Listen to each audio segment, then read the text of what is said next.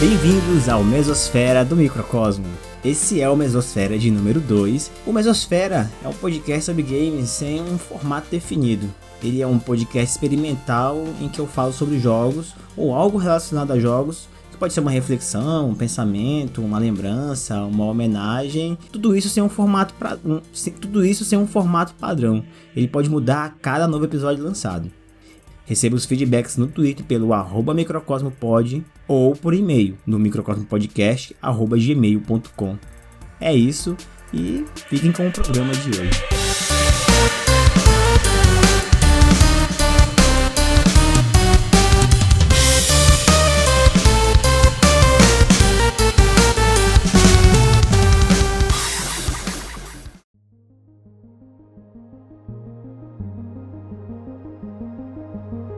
Nemo Peter Carvalho, 32 anos. Nasceu em um local cheio de escravos do capitalismo.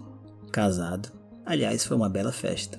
Daquelas que ficou marcada na memória, nas fotos e nas filmagens. Familiares e amigos ali celebrando aquele momento tão importante para Nemo e sua esposa, Nila. Se conheceram ainda muito jovens, durante a faculdade. Um período na vida das pessoas em que muitas descobertas são feitas. E assim foi na vida de Nemo. Seu prato preferido, lasanha suco de laranja batido com gelo, não mexido. Gostaria de poder praticar mais esportes. Gosta dos mais variados estilos musicais. Depende muito do seu humor no dia.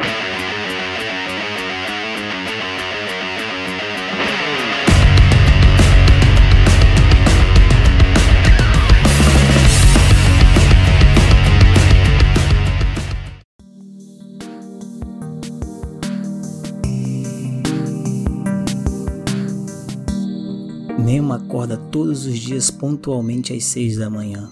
Prepara o seu café e de sua amada esposa. Ambos saem juntos para o trabalho.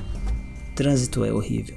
Isso quando a cidade permite haver trânsito, pois algumas vezes não tem trânsito e mesmo assim é difícil chegar no seu trabalho. Ainda a caminho do trabalho, hoje especificamente, toca a música favorita deles. É uma música que tocou no casamento deles.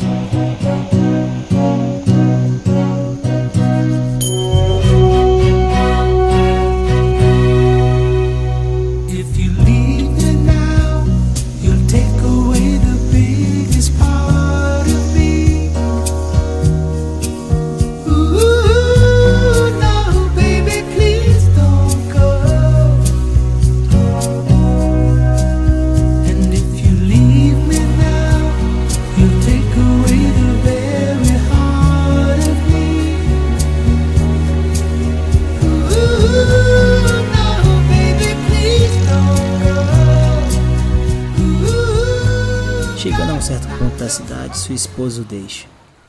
Numa rua qualquer. Isso quando há ruas, mas no caso hoje, tem rua.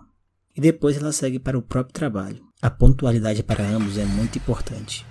Eles usarão essa habilidade no futuro para terem um filho. Isso se algum Deus Supremo da matemática permitir. Começando a vagar a partir de onde sua esposa o deixou para o seu trabalho, e esse vagar é o que o leva para o seu importante trabalho. Isso faz pensar em muitas coisas da sua vida. Como aquele dia em que ele e sua esposa ficaram por horas assistindo reality shows. O preferido deles é o Fama ou Vergonha. Alright, we're back on Fame or Shame and I've got some bad news and good news. The bad news is we had a few problems with our voting machines, but the good news is we fixed it. And do I have a surprise for you?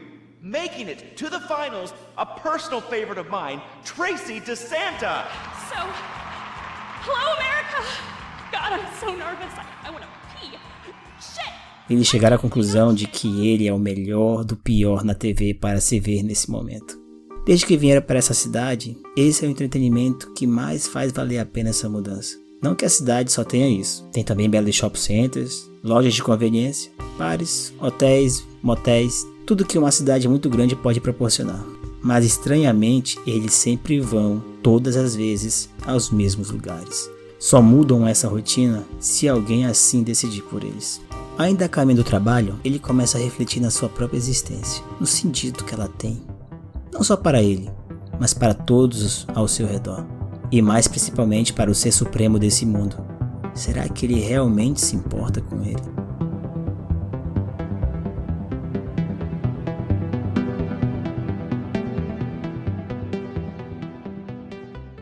Nemo é ciente de suas limitações sociais. Em uma conversa muito longa de 3 minutos, suas falas já se esgotam e ele já começa a repetir coisas que ele falou antes.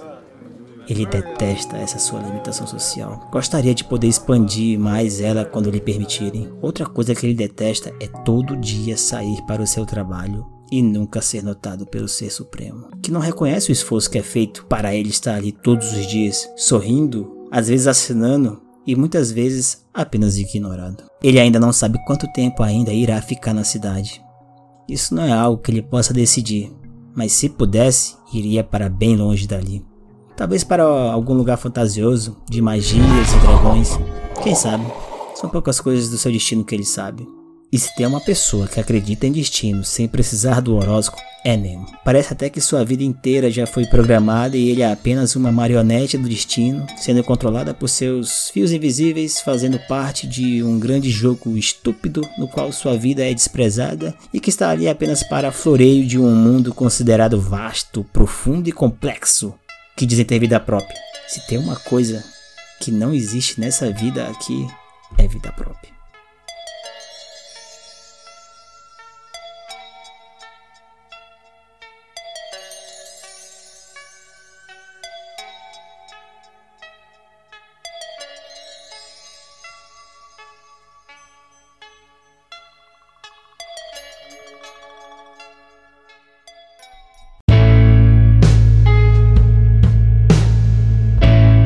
Já está quase chegando no seu trabalho.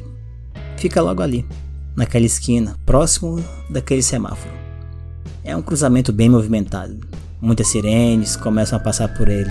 Parece que a cidade está em perigo novamente. Deve ser coisa do Ser Supremo mais uma vez.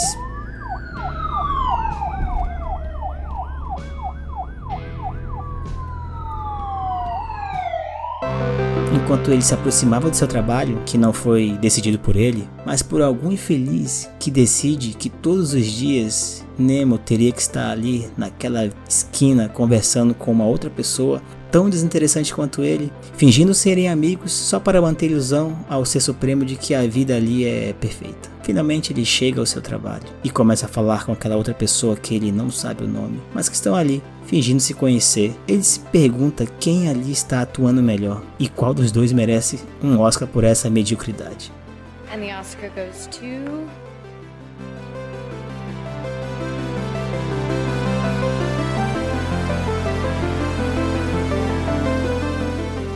Cinco estrelas brilharam no céu nesse momento. A cidade está um caos.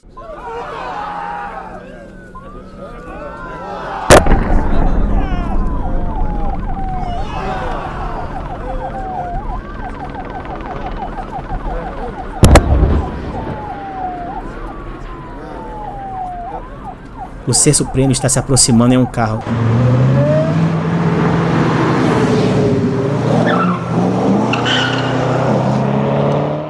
Será que finalmente Nemo será notado?